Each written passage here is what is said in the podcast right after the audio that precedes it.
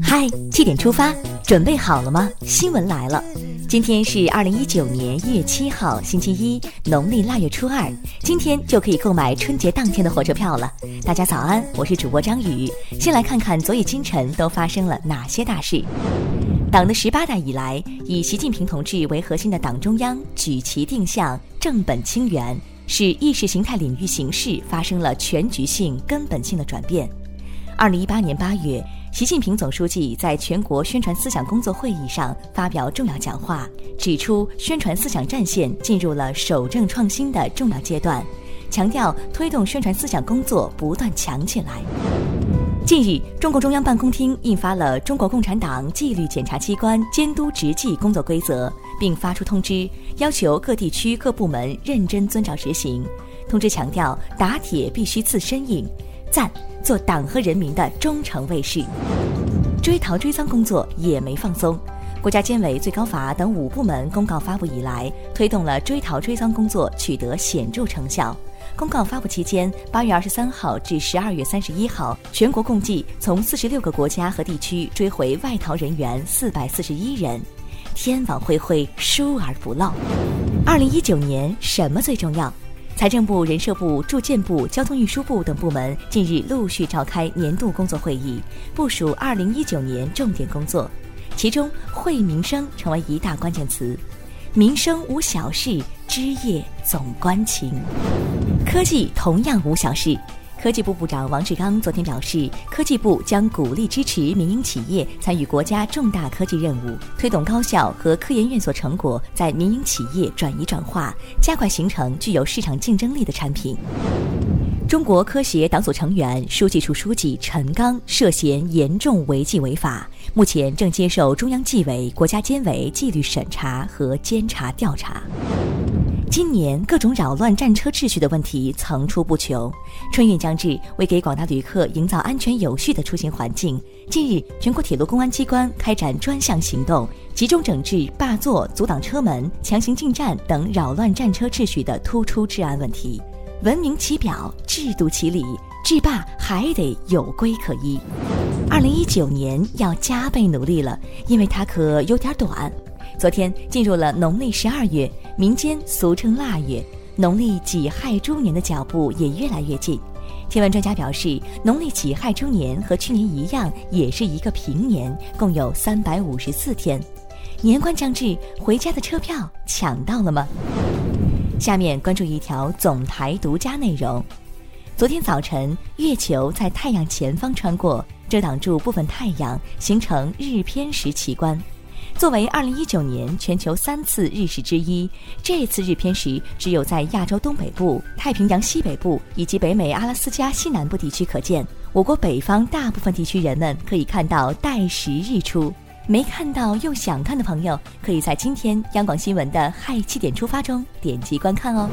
接下来关注一组国内资讯：原来浏览器过滤广告是违法的。日前，腾讯公司与世界星辉公司不正当竞争纠纷一案尘埃落定。北京知识产权法院终审认定，世界之窗浏览器过滤广告功能构成不正当竞争，判决世界星辉公司赔偿腾讯公司经济损失及合理支出一百八十九万余元。反对不正当竞争，支持法院判决。权健风波持续发酵。一月一号，天津市公安机关对权健自然医学科技发展有限公司涉嫌组织领导传销活动罪和虚假广告罪立案侦查。截至一月七号，已对束某某（男，五十一岁，权健公司实际控制人）等十八名犯罪嫌疑人依法刑事拘留，对另两名犯罪嫌疑人依法取保候审。提升群众的幸福感是大势所趋。近日，山东省总工会出台《送温暖资金管理办法》。在档的困难职工、生产一线涌现出来的先进模范人物等，均可获得每人每年不超过六千元的送温暖资金。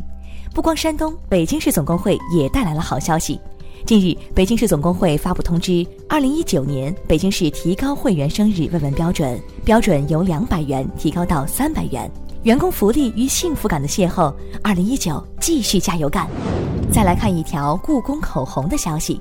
近日，故宫淘宝官方微博发布消息称，故宫淘宝原创系列彩妆，从外观到内质仍有很多进步空间，将全线停产，已预售的产品将正常发货。厂家回应说，不是质量问题，是有新要求，守住匠心才能造就中国品牌，期待回归。看到这条消息，家长朋友可以放心了。近日，一批学习类 APP 企业共同发布了行业自律倡议。其中倡议明确，在内容审核方面杜绝色情、暴力、网络游戏、商业广告及违背教育教学规律等内容。要想进校园，平台自纠自查只是第一步，还是和校园有关，不过是别人家的学校。在云南曲靖宣威市的境外明德小学里，一千两百二十一名学生一日三餐全部免费。而且顿顿有肉吃，这全都得益于学校2010年租下的一百二十亩地，用来种菜养猪。而且这块勤工俭学基地还给学生提供了劳动课程、美术田园、科学课的场所。光是顿顿有肉吃，听起来就很棒。说到棒，不得不提我们的子弟兵。近日，武警某部野外拉练时路过无锡某小学，正值天黑，子弟兵们就借宿在学校。第二天，他们早早整装出发。出发前，他们将教室的课桌椅摆放整齐，把地面打扫干净，还写下了鼓励小朋友们好好学习的暖心留言，既感动又暖心，棒！聊完身边事，让我们把目光转向国际。由于美国联邦政府部分关门。内政部管理的五十八个国家公园、博物馆、美术馆等景点都受此影响。近日，驻纽约总领馆提醒近期来美的中国游客要合理规划、调整行程，保证出行安全。同样需要注意安全的还有在法国的中国公民。六号，巴黎警察局消息称，法国警方拘捕了一百零三名参加巴黎黄背心抗议活动的人员，其中一百零一人遭到监禁。当地时间五号。在日本东京丰州水产市场的新年拍卖会上，一尾重量高达二百七十八公斤的蓝鳍金枪鱼以三点三三六亿日元（约合两千一百一十万元人民币）的价格被一家寿司连锁店的老板拍得。虽然好吃，但是蓝鳍金枪鱼已经濒临灭绝。唉，如果脂肪也可以濒临灭绝就好了。近日，英国专家建议将肥胖列为疾病。认为肥胖与遗传和生活环境有关，无关生活方式。将肥胖定义为疾病，会减少肥胖带来的羞耻感。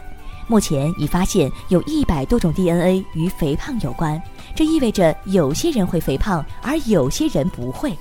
肥胖是疾病，我看还是你来定。